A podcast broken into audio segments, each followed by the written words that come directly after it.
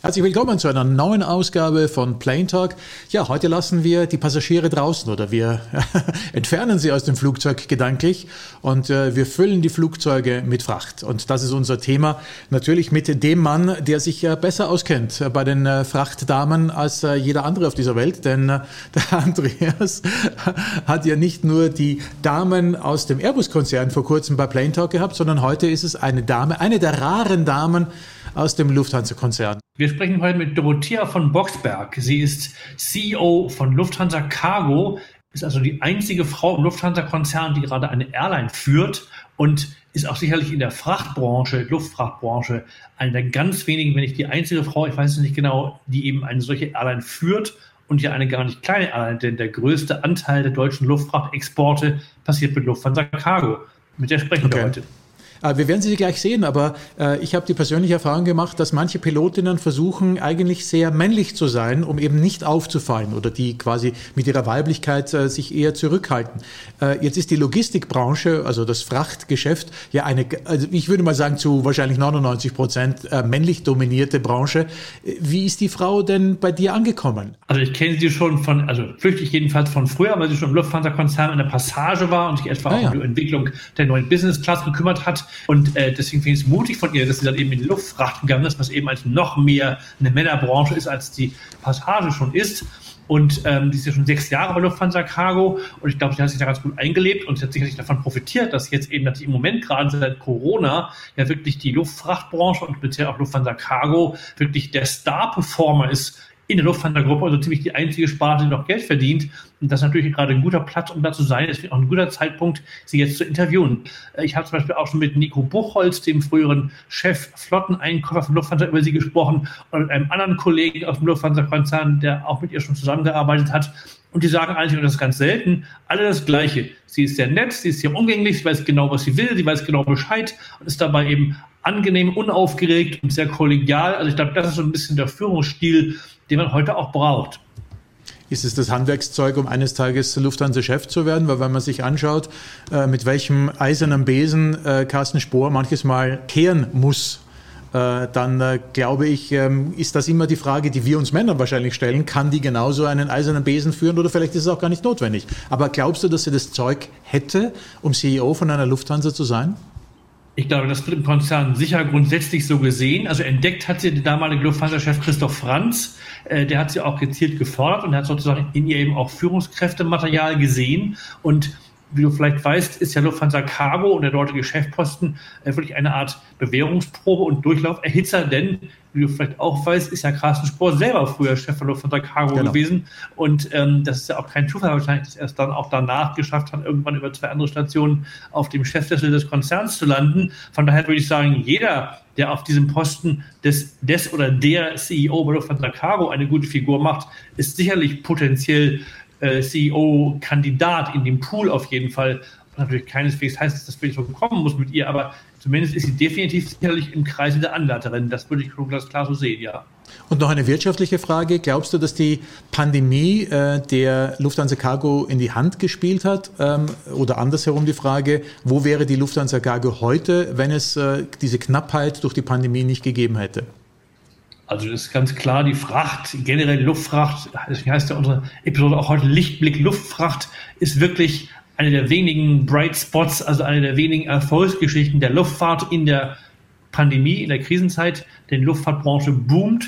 Ähm, ich habe auch gerade von der IATA gehört, dass jetzt also im Mai 2021 die, äh, das Frachtaufkommen der Luftfracht eben um 9% über dem lag vom Mai 2019, also dem letzten Jahr vor der Corona-Krise. Und das spricht schon eine ganz klare Sprache. Und es ist Frachtkapazität, egal ob auf Schiffen oder auf Flugzeugen, heute so gefragt wie noch nie, weil eben alle online bestellen, weil es alle Lieferketten teilweise noch so funktionieren im Moment.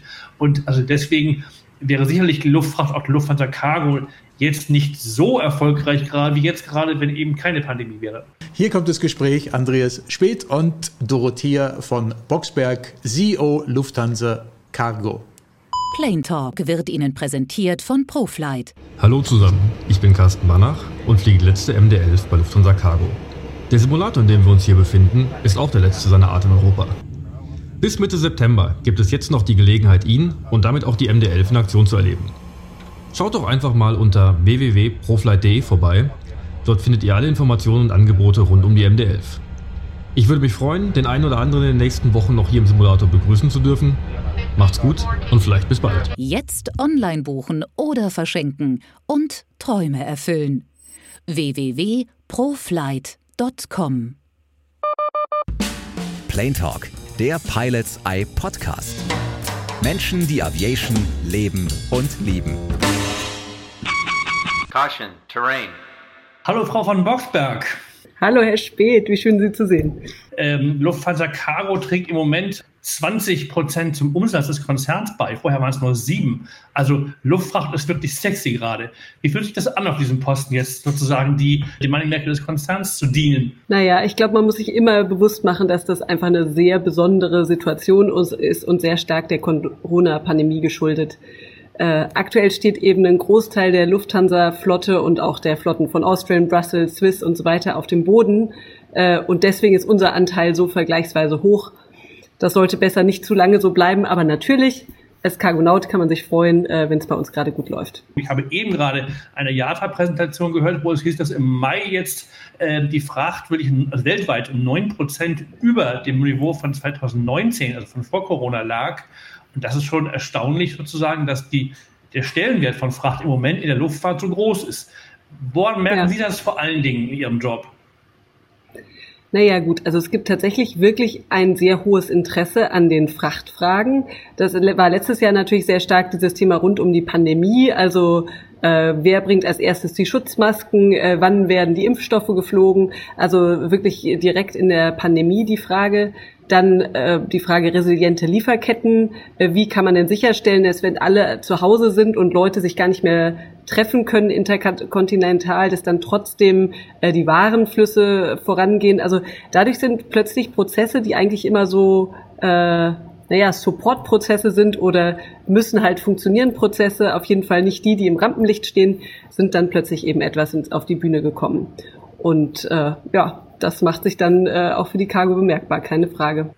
Was schätzen Sie denn, wenn sich hoffentlich sozusagen jetzt bald die Corona-Lage wieder so weit normalisiert, dass es eben nicht mehr größere Lockdowns geben wird, wie viel Ihres heutigen, also etwas durch die Situation eben aufgeblähten Frachtaufkommens sozusagen wieder zurückgeht? Mit anderen Worten, wo wird sich die Fracht nach Corona einpendeln? Ist Ihre eigene Beförderungsleistung, aber auch die Branche generell? Das ist wirklich äh, die schwierigst zu beantwortende Frage in der Luftfracht. Also ähm, das Angebot ist eigentlich immer so relativ stabil, also stabil wachsend in normalen Zeiten. Jetzt gab es natürlich auch einen großen Dip, ähm, äh, aber die Nachfrage wächst und äh, fällt äh, relativ volatil. Und deswegen ist es tatsächlich sehr schwierig zu sagen, wann Nachfragen runtergehen werden. Jetzt aktuell finde ich, gibt es viele Indikatoren, die dafür sprechen, äh, dass die Nachfrage erstmal hoch bleibt. Also zum Beispiel eine der Industrien, die besonders viel Luftfracht nachfragt, ist die Automotive-Industrie. Äh, die ist jetzt, nachdem sie ja erstmal in Corona auch sehr ins Tal der Tränen geraten war, schon seit Ende letzten Jahres äh, und die hohe Nachfrage in China sehr stark am Boomen. Das Thema Pharma ist ein Thema, was über Jahre wächst, aber jetzt auch nochmal natürlich über Impfstoffe und alle Impfstoffe, die es natürlich auch für klassische Krankheiten gibt, ähm, nochmal sehr starken Boost erfahren hat. Äh, wir sehen die ganzen Investprogramme äh, in jetzt den USA, aber auch in Europa, die dazu führen, dass bestimmte äh, Sachen sehr stark nachgefragt werden. Und es gibt natürlich jetzt diese bestimmten Knappheiten, also zum Beispiel die Microchips, ähm, wo klar ist, ähm, was weiß ich, es stehen Werke in Europa, weil die Microchips fehlen für die Autofertigung beispielsweise. Äh, dann werden die, wenn sie gefertigt werden, auch nicht erst noch sechs Wochen mit dem Schiff gefahren werden, sondern schnellstmöglich äh, per Flugzeug. Also das heißt, jetzt so für die nächsten Monate, finde ich, gibt es äh, gute Indikationen, dass Luftfracht sehr hoch im Kurs sein wird. Ähm, aber erfahrungsgemäß kann das auch immer sehr schnell wieder drehen. Und wann es drehen wird, ist aber jetzt gerade schwierig äh, vorauszusagen. Sie haben schon mal erzählt, dass irgendwie in Ihrer Amtszeit irgendwie, also Sie waren auch schon vorher bei Lufthansa Caro einige Zeit, aber das sozusagen, wenn Sie bei der Firma sind, bei Caro sind, ähm, Ihre dritte Krise ist Corona, also sozusagen genau, was Sie gerade sagen, eben dieses Auf und Ab ist sozusagen noch mehr, als es vielleicht bei der Passage der Fall ist, eben in der Fracht noch viel stärker. Man sagt ja auch, dass Fracht generell ähm, ein bisschen ein Frühindikator ist für die Entwicklung der Weltwirtschaft. Also wenn ich Sie recht verstehe, ist es zumindest, wird das Frachtaufkommen höher bleiben erstmal, als es vor Corona war. Also das wäre ja auch klassisch zu erwarten, weil es klassisch über die Jahre auch immer gewachsen ist. Wir sind einfach nur jetzt aus der Corona-Krise sozusagen wieder raus, was die Warentransporte betrifft. Wenn in der Seefracht die Raten niedrig sind, wenn die Seefracht alles sehr gut hinbekommt, dann besteht natürlich weniger Nachfrage wenn wie jetzt, sei es äh, durch die Ever Given im Suezkanal oder durch äh, die Schließung des Hafens in Shenzhen in Yanxian, ähm, einfach wirklich Supply Chains durcheinander kommen und Waren eben nicht dahin kommen, wo sie gebraucht werden. Das führt natürlich dann nochmal zu extra Nachfrage nach Luftfahrt. Können Sie mittlerweile der Fracht auch eine gewisserweise ähnliche Sexiness abgewinnen wie der Passage? Also in der Tat, ich finde Fracht tatsächlich sehr sexy. Es kommt allerdings nicht von äh, coolen Designern oder schönen Sitzen her, sondern es kommt daher, was man inhaltlich tut, dass man einfach die Dinge, die gebraucht werden, transportiert. Und es gibt solche Unmengen an tollen Geschichten, äh, wenn das jetzt die Wahlurnen nach Uganda sind oder äh, jetzt eben letztes Jahr alles rund um die Pandemie, was man dahin schaffen kann, wo es gebraucht wird. Das ist schon wirklich klasse und äh, ich finde eine sehr große Motivation. Es ist ja bald, ob man es glaubt oder nicht, in Tokio die Sommerolympiade. Und ich habe gerade gestern gelesen, dass jetzt äh, einfach von vielen Ländern, wo die Sportler nach Tokio müssen, gibt es im Moment keine Passagierverbindung. Und es gibt für erstaunlich viele Länder, wo die Menschen Menschen, also die Sportler, die Athleten, die nach Tokio wollen, sich jetzt irgendwie organisiert haben oder deren olympische Komitees, dass die an Bord von Frachtflugzeugen mitfliegen können nach Tokio. Das fand ich ganz spannend, sozusagen als ein Backup, in dem Fall eben auch eine sozusagen die Beförderung essentieller Passagiere zu sichern. Ähm, das ist interessant. Das ist ja. für Sie keine Aber ist mir nicht untergekommen, dass wir das im Moment machen. Nee, Nein. aus Deutschland ist es auch ein bisschen einfacher, nach Japan zu kommen oder zumindest hat man einen eigenen Flug für die Sportler. Also Lufthansa Cargo hat ja ihre Hilfsorganisation Cargo Human Care, äh, die mhm. Projekte in Nairobi unterstützt. Und unter anderem äh, sind da auch auf dem Frachter immer die Ärzte mitgeflogen, die dann eben ihren Einsatz äh, vor Ort ah. hatten und wieder zurückgekommen sind. Also insofern, ich glaube, äh, das gibt's natürlich wahrscheinlich auf allen Frachter-Airlines, dass auch hier und da mal ein Passagier mit transportiert mhm. wird, aber in sehr kleinem Rahmen. Deswegen war die Frage, ich wäre schon mal bei Ihnen gewesen in Frankfurt und habe auch neulich mit äh, einigen ja jetzt aufhörenden, also, also da aufhörenden MD-11-Piloten mich unterhalten. Die haben wirklich also geschwärmt und sagen, sie wollen nichts anderes machen als Fracht zu pflegen. Und es gibt immer so viel Abwechslung und sei so spannend und seien so auch ungewöhnliche Flughäfen und überhaupt, also die waren, da war ich wirklich überrascht. Ja, also ich glaube, der Cargo Spirit, äh, der Cargo wird schon sehr gelobt oder herausgehoben. Ich glaube, das ist nochmal anders als in manchen anderen äh, Unternehmen und das hat was natürlich mit unserer Größe zu tun, nämlich es ist eben keine so große Airline. Insgesamt sind wir halt so äh, circa 4000 Leute und davon sind eben ungefähr 400 Piloten. Äh, also das ist einfach äh, ein kleines Chor. Das heißt, die Leute kennen sich natürlich auch gut und sind schon miteinander geflogen. Das, das schweißt irgendwie zusammen. Und äh, was ganz bestimmt stimmt, äh, sind die etwas exotischeren Flughäfen. Früher war Novosibirsk für uns einer der Zwischenstopps nach Russland. Ähm, da ändert sich jetzt natürlich einiges, weil die 777 mit ihrer größeren Reichweite äh, viele dieser Zwischenstopps obsolet macht. Aber selbst dann äh, fliegen wir natürlich dann irgendwie in Südamerika oder auch in Asien äh, einfach nochmal andere Destinationen an. Also zum Beispiel Saigon äh, fliegt eben nur die Cargo an äh, und sonst niemand in der Lufthansa-Gruppe. Ja, das ist spannend. Vielleicht können Sie gerade mal sagen, wenn Sie es gerade erwähnten, was verändert sich eigentlich in der Cargo und in dem Angebot der Cargo, im Streckennetz der Cargo durch das Ausscheiden der MD-11 jetzt? Ja, also eine Sache, die sich jetzt aber über Jahre schon schrittweise verändert hat, ist, dass wir eher versuchen, eben fünf oder sieben Mal die Woche an eine Station zu fliegen. Früher gab es viel mehr dieses zwei oder dreimal äh, die Woche. Es gab auch in der Fracht oder gibt immer noch mehr so Dreiecksflüge, wo man eben nicht hin und zurück fliegt, sondern noch über eine weitere Station. Jetzt in Südamerika zum Beispiel ist es der berühmte Milk Run, wo dann eine ganze Reihe von Stationen angeflogen werden, um eben den ganzen Frachter zu füllen. Äh, das bleibt auch. Aber ansonsten geht es eben immer mehr zu tatsächlich Ping-Pong-Flügen und zu fünf oder sieben Mal die Woche weg von eben äh, Dreiecks- oder Mehrecksflügen und äh, eben sehr viele unterschiedliche Stationen im Netz. Ich meine, für Sie als Airline-Chefin ist natürlich die Transformation in eine im Moment erstmal reine 777-Flotte ein großer Fortschritt, weil natürlich A, die Transportleistung viel höher ist, die Reichweite höher ist, die Umweltfreundlichkeit viel höher ist, ist also effizienter, leiser und so weiter. Aber können Sie trotzdem verstehen, dass auch sehr viele offenbar bei der Caro sehr traurig sind, dass die MD-11 jetzt weggeht? Ja, das kann ich, weil es einfach so viele Geschichten gibt Und, äh, und ich glaube, dass man als Pilot, also insbesondere als Pilot, einfach schon auch eine sehr hohe Affinität zu seinem Flugzeug hat. Und ähm, also ich glaube, dass, dass man sich dann mit der Zeit schon auch mit der 777 anfreundet, aber jetzt, dass es da erstmal einen Trennungsschmerz gibt, ist voll verstanden. Sie hatten gerade erwähnt, wie viele Piloten Sie insgesamt haben. Ich glaube, 400 sagten Sie eben, ne? bei der Cargo. Äh, wissen Sie, wie hoch die Quote der weiblichen Piloten? Haben Sie irgendwelche weiblichen Pilotinnen bei der Cargo? Haben wir, aber nicht sehr viele leider. Also wir haben äh, noch nicht mal mehr ganz 5% äh, weibliche Pilotinnen. Wie aktiv fördern Sie das sozusagen, die, ja, die Steigerung sozusagen der, auch wenn sie nicht so heißt, aber der Frauenquote? Also Pilotinnen, ich glaube, das ist so ein bisschen vergleichbar wie Frauen in MINT-Fächern. Ja, also das heißt, ähm, wer entscheidet sich, diesen Ausbildungsweg zu gehen? Das ist die große Frage. Und äh, das ist eine Frage, die man als Unternehmen fast gar nicht äh, gut angehen kann. Äh, denn das fängt schon viel früher an. Also das fängt schon in der Schule an. Äh, ist es für Mädchen zulässig, für sich für diese Themen zu interessieren? Oder ist, ist der Peer-Druck äh, innerhalb der weiblichen Community so groß, dass man sich für die gleichen Sachen interessiert wie die anderen Mädels, äh, dass man dann eben nicht an Chemie oder an Pilotin denkt. Und ähm, also insofern, das ist äh, wahrscheinlich kein reines Thema, was man als Unternehmen schaffen muss, äh, sondern was wir in der Gesellschaft äh, besser voranbringen müssen. Und was natürlich hilft, sind Vorbilder. Was natürlich hilft, ist äh, überhaupt darüber zu erfahren, dass es diese Möglichkeiten gibt. Ähm, ich glaube, das Management-Thema ist ein bisschen anders gelagert, weil im Management ähm, haben wir in den Einstiegspositionen, äh, beispielsweise im Headquarter, eigentlich pari, Hälfte Männer, Hälfte Frauen. Und dann kommen nur nicht die gleiche Menge äh, an Frauen auch in die Führungspositionen.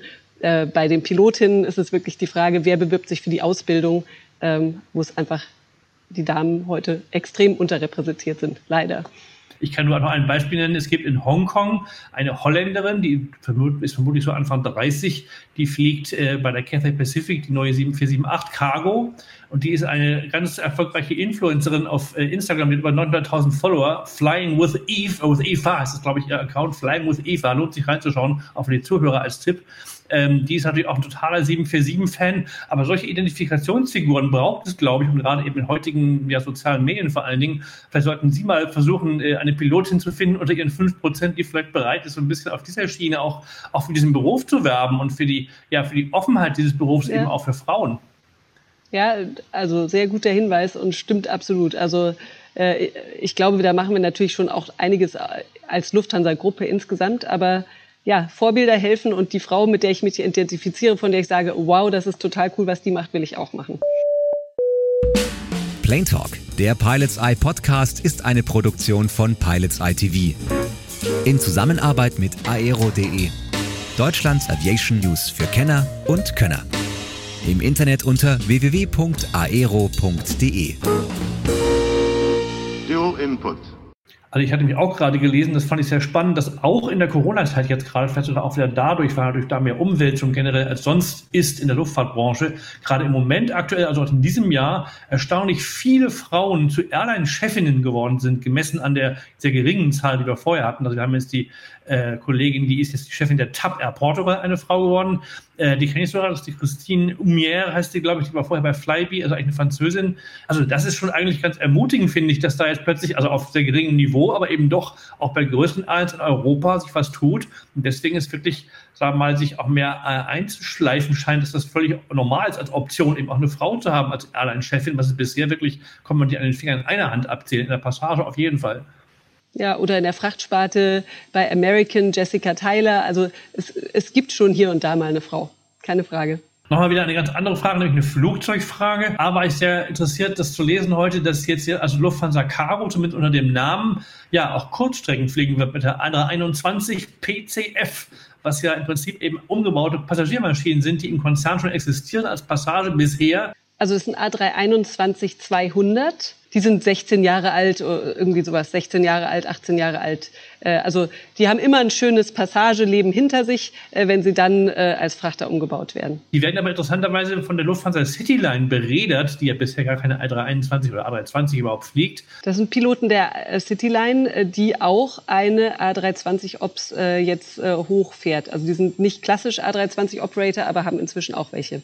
Es sind jetzt nicht die ersten Flugzeuge, die in genau diesem Geschäftssegment unterwegs sind, sondern klassisch äh, fliegen das natürlich schon die Integratoren, also die DHL, FedEx, UPS dieser Welt und Postgesellschaften. Und auch Lufthansa Cargo hat eine Historie mit dem berühmten Nachtpoststern, ähm, wo Flugzeuge tagsüber für Passagiere geflogen sind und nachts dann eben auf den Sitzen mit so ähm, tolle Bilder von der Boeing 727, die damals eben dann Nachtluftpostkreuz irgendwie in Frankfurt und so abgedeckt mit ziemlich hässlichen, irgendwie so grünen oder rötlichen äh, Planen irgendwann Sitze ab, da waren überall Postsäcke angestaltet, genau.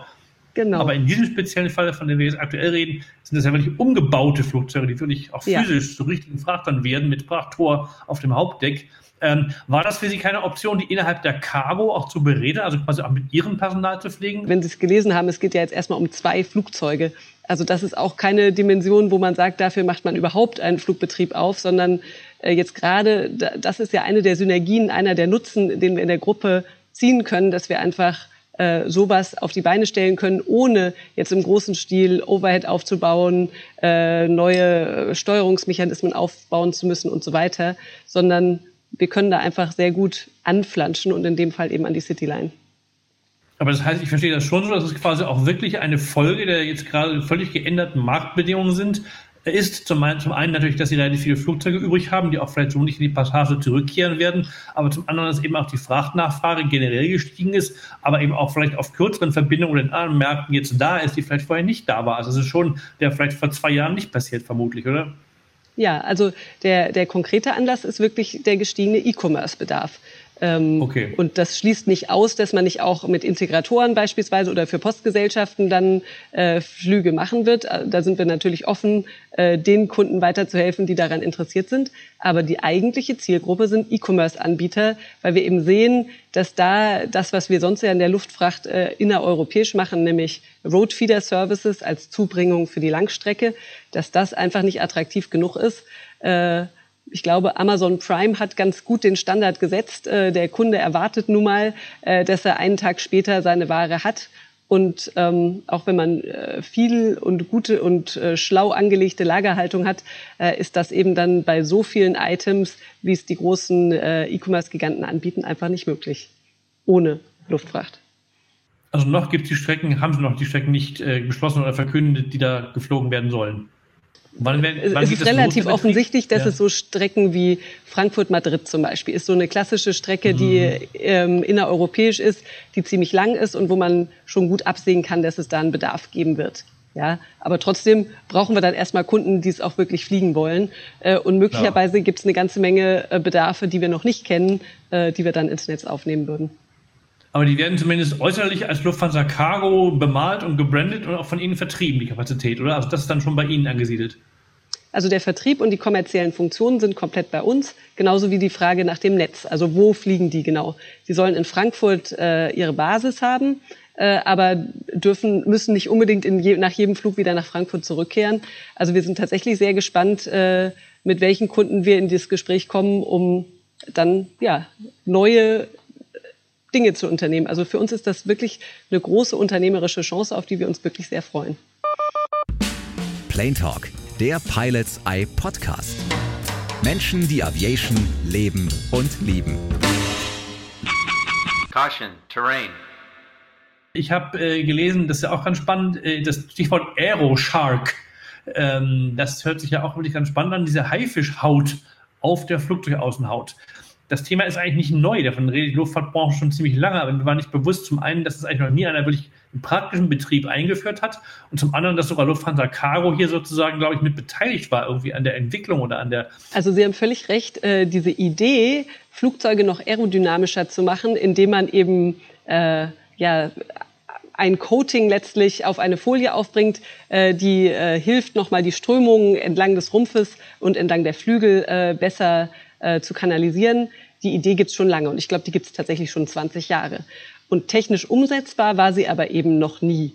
Und äh, das ist jetzt ein Thema, an dem tatsächlich Lufthansa Technik zusammen mit der BSF gearbeitet hat äh, und jetzt ähm, eben an der Zulassung arbeitet. Also das heißt, es gibt äh, schon eine Zulassung für eine 747. Da ist es nämlich Test geflogen und hat sozusagen bewiesen, dass es wirklich Kerosin einspart. Aber jetzt die Zulassung für die 777 und das finale Engineering läuft noch. Und das ist auch eins der Themen, äh, mit denen wir ins nächste Jahr starten werden. Und wir haben es nicht entwickelt, sondern wir sind einfach nur die stolzen ersten Nutzer und freuen uns sehr drauf. Denn dieses große Thema, wie können wir unseren CO2-Fußabdruck reduzieren, wie können wir klimafreundlicher werden, das ist ein Thema, was uns enorm umtreibt und das ist ein sehr schöner Baustein dafür. Wie viel Quadratmeter werden denn beklebt auf jedem Flugzeug und wo am Flugzeug werden die angebracht, diese Folien?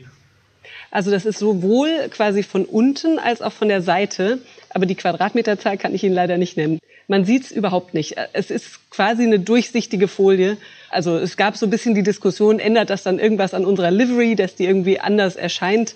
Äh, aber genau. ich glaube, dass man das gar nicht sehen wird. Und davon habe ich irgendwie gelesen, erwarten Sie sich völlig, ich glaube, ein Prozent Treibstoffersparnis pro Jahr, oder? Was ja doch eine ganze Menge ist für die ganze Flotte ja. gerechnet. Ja, also dann äh, natürlich immer jeweils für das Flugzeug, äh, auf das es eingenetzt wird, aber wir wollen es auf alle äh, Lufthansa-Flugzeuge anbringen, genau. Aber ist das auch für die Passagen ein Thema oder ist es nur bei Ihnen im Moment geplant?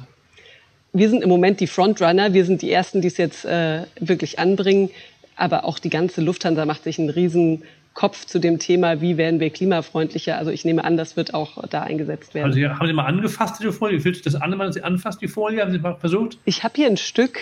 Ich kann es Ihnen sogar mal zeigen. zeigen. Mal. Tada. Oh, da, ich muss, ah. aber, aber das ist jetzt aufgeklebt auf eine weiße Platte. Also deswegen, man, so, also man kann da sehen, da ist. Ja, weiß. genau. Ja, ja, aber sonst würden Sie gar nichts sehen, dann wäre es nämlich durchsichtig. Also, ja, also man kann drauf. So, Was fühlen Sie denn da, wenn Sie da drauf fassen?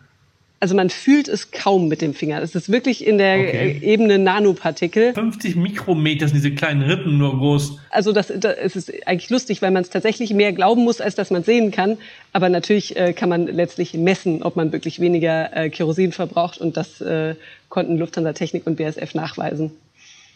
Sehr spannend. Und wann, wann geht das los? Wann wird die erste Maschine damit starten? Ja, ich denke, das ist auch Anfang nächsten Jahres. Also irgendwie, ob es direkt im Januar ist. Ähm, Hoffentlich, ja. Na, ich sehe schon, da kommen ja einige spannende Dinge auf Sie zu. Äh, der MD-11-Abschied ist jetzt noch vorher, ist noch dieses Jahr, ne? Ja, der ist jetzt nur noch zwei Monate weg, ja. Das dauert oh, das leider heißt, gar nicht mehr jetzt, lange. Ähm, also das heißt irgendwie im äh, September dann, oder wie? Mhm. Ich, meine, ich weiß ja, wie viele Ihre Piloten und viele Flugzeugfans an diesem Flugzeug hängen. Werden Sie als Lufthansa Caro irgendwas, irgendwas machen zu dem Thema? Wir werden sie adäquat verabschieden und wir müssen jetzt ein bisschen gucken, was in den Corona-Zeiten geht. Aber ja. ähm, sie wird nicht sang- und klanglos die Flotte verlassen. Denn das die hat uns sehr, sehr lange sehr gute Dienste geleistet. Also das ist das Mindeste. Ich bedanke mich ganz herzlich, Dorothea von Boxberg, CEO von Lufthansa Caro, dass Sie mit Plain Talk heute gesprochen haben. Und ich hoffe sehr, dass wir noch viel Gutes von der Fracht und von Ihnen hören werden. Ich bedanke mich auch. Vielen Dank für das Gespräch. Andreas, danke für dieses gute Gespräch. Ähm, und ich könnte mir vorstellen, dass sich viele jetzt äh, in den letzten Minuten die Frage gestellt haben, könnte so ein zukünftiger, wer weiß wann, äh, Chef von der Lufthansa-Gruppe aussehen? Ich würde einfach ganz klar sagen, warum nicht? Ähm, sie sind natürlich der totale Gegenentwurf zu Carsten Spohr. Ich kannte Carsten Spohr schon, als er noch Chef der Lufthansa Caro war und später nur der Passagechef. Und der war derartig aufgepumpt vor etwas übertriebenem Selbstbewusstsein damals, Carsten Spohr, über dem Boden zu schweben. Du meinst, er flog mit Testosteron und nicht mit Kerosin? Ja, nee, auch so einfach mit so diesem etwas macho-mäßigen, ich bin der tolle Pilot und eine tolle äh, Firmen, also zumindest einer der Firmenchefs damals. Und das hat sich später alles geändert. Heute ist er anders, hat durch viele Erfahrungen, wie den German Wings Absturz und so weiter, eine Menge an Erfahrungen genau. und an Demut, glaube ich, gelernt. Aber damals war er so ein bisschen aufgepumpt. Und das ist halt überhaupt nicht. Und das finde ich extrem angenehm und sympathisch. Und das habe ich auch eben immer wieder beschrieben bekommen von Kollegen und Kolleginnen von ihr, die das eben genauso sehen. Und da würde ich ganz klar sagen, ja, das ist CEO-Material, warum nicht? drei, vier, fünf Jahre. Ich weiß nicht, wie lange der Vertrag äh, von Carsten Spohr noch läuft und äh, ob er jetzt schon woanders hin denkt. Aber ich glaube, sie ist ja noch knapp unter 50. Also das heißt, sie hätte eigentlich ein gutes oder ideales Alter dafür. Genau, also die hat auch Zeit. Die muss jetzt nicht in den nächsten fünf Jahren Chefin werden. Also insofern würde ich absolut glauben, dass sie also in dieser Führungs, in diesem Pool von potenziellen Führungskräften sicher bleibt, ja. Okay. Tja, und wenn wir über die nächsten Plain Talk Folgen sprechen, äh, dann reden wir doch ganz kurz konkret über die nächste, denn da sprechen wir mit F Herald oder Aviation Herald und ich glaube, das ist ja eine Seite, die du auch regelmäßig frequentierst. Hast du eine Meinung dazu, die wir so mitnehmen können quasi als Teaser auf die nächste Sendung? Ich bin ein großer Fan vom F Herald. Ich finde es total faszinierend, wie es diese Website schafft, Informationen zu besorgen, eine Dichte und einer Genauigkeit und auch einer Schnelligkeit, die die meisten professionellen Redaktionen gar nicht hinkriegen würden. Und ich frage mich oft, das musst du bitte auch fragen, wie Herr Radetschki, so heißt er, glaube ich, der Inhaber genau, und Betreiber, genau. wie er das überhaupt macht, also wo der überhaupt seine Quellen hat und seine, ob er es alleine macht oder ob er da irgendwie ein Netzwerk weltweit hat, vermute ich fast. Aber das ist mir als Journalist äh, schon fast unheimlich, wie schnell und genau und präzise er da Informationen, Hintergründe oft hat, selbst bei abgelegensten Abstürzen. Wir hatten erst gestern äh, einen Vorfall in Petro, äh, in Kamtschatka, was natürlich am Ende der Welt liegt für uns und wo auch in Russland, im Fernen Osten Russlands nicht gerade äh, dichte äh, Quellenlage ist. Und auch da hatte er sehr schnell also irgendwie alle Details vom Wetterbericht äh, bis auch ein Foto von der Auf, Auf, Auf, Aufschlagstelle des Flugzeugs und so weiter. Also das ist nur ein kleines Beispiel, aber das ist eben das meistens so. Also ich muss ja sehr oft über Abstürze berichten und da ist das immer eine, ein Must-See, der F Herald. Für heute sage ich einmal einen herzlichen Dank. Äh, ich hoffe, dass nicht ein Crash uns wieder zusammenführt, sondern wieder ein interessantes Interview. In diesem Sinne, herzlichen Dank nochmal und bis zum nächsten Mal. Alles Gute, Servus Thomas. Ciao. Engine 1 out. Plane Talk ist eine Produktion von Pilots ITV. Im Internet unter planetalk.tv. Alle Filme zu den Gästen und Geschichten im Internet unter pilotseye.tv. Engine 2 out. Noch einen schönen Tag und bis nächste Woche. Und ich höre auf Alexa aktiviere Plane Talk.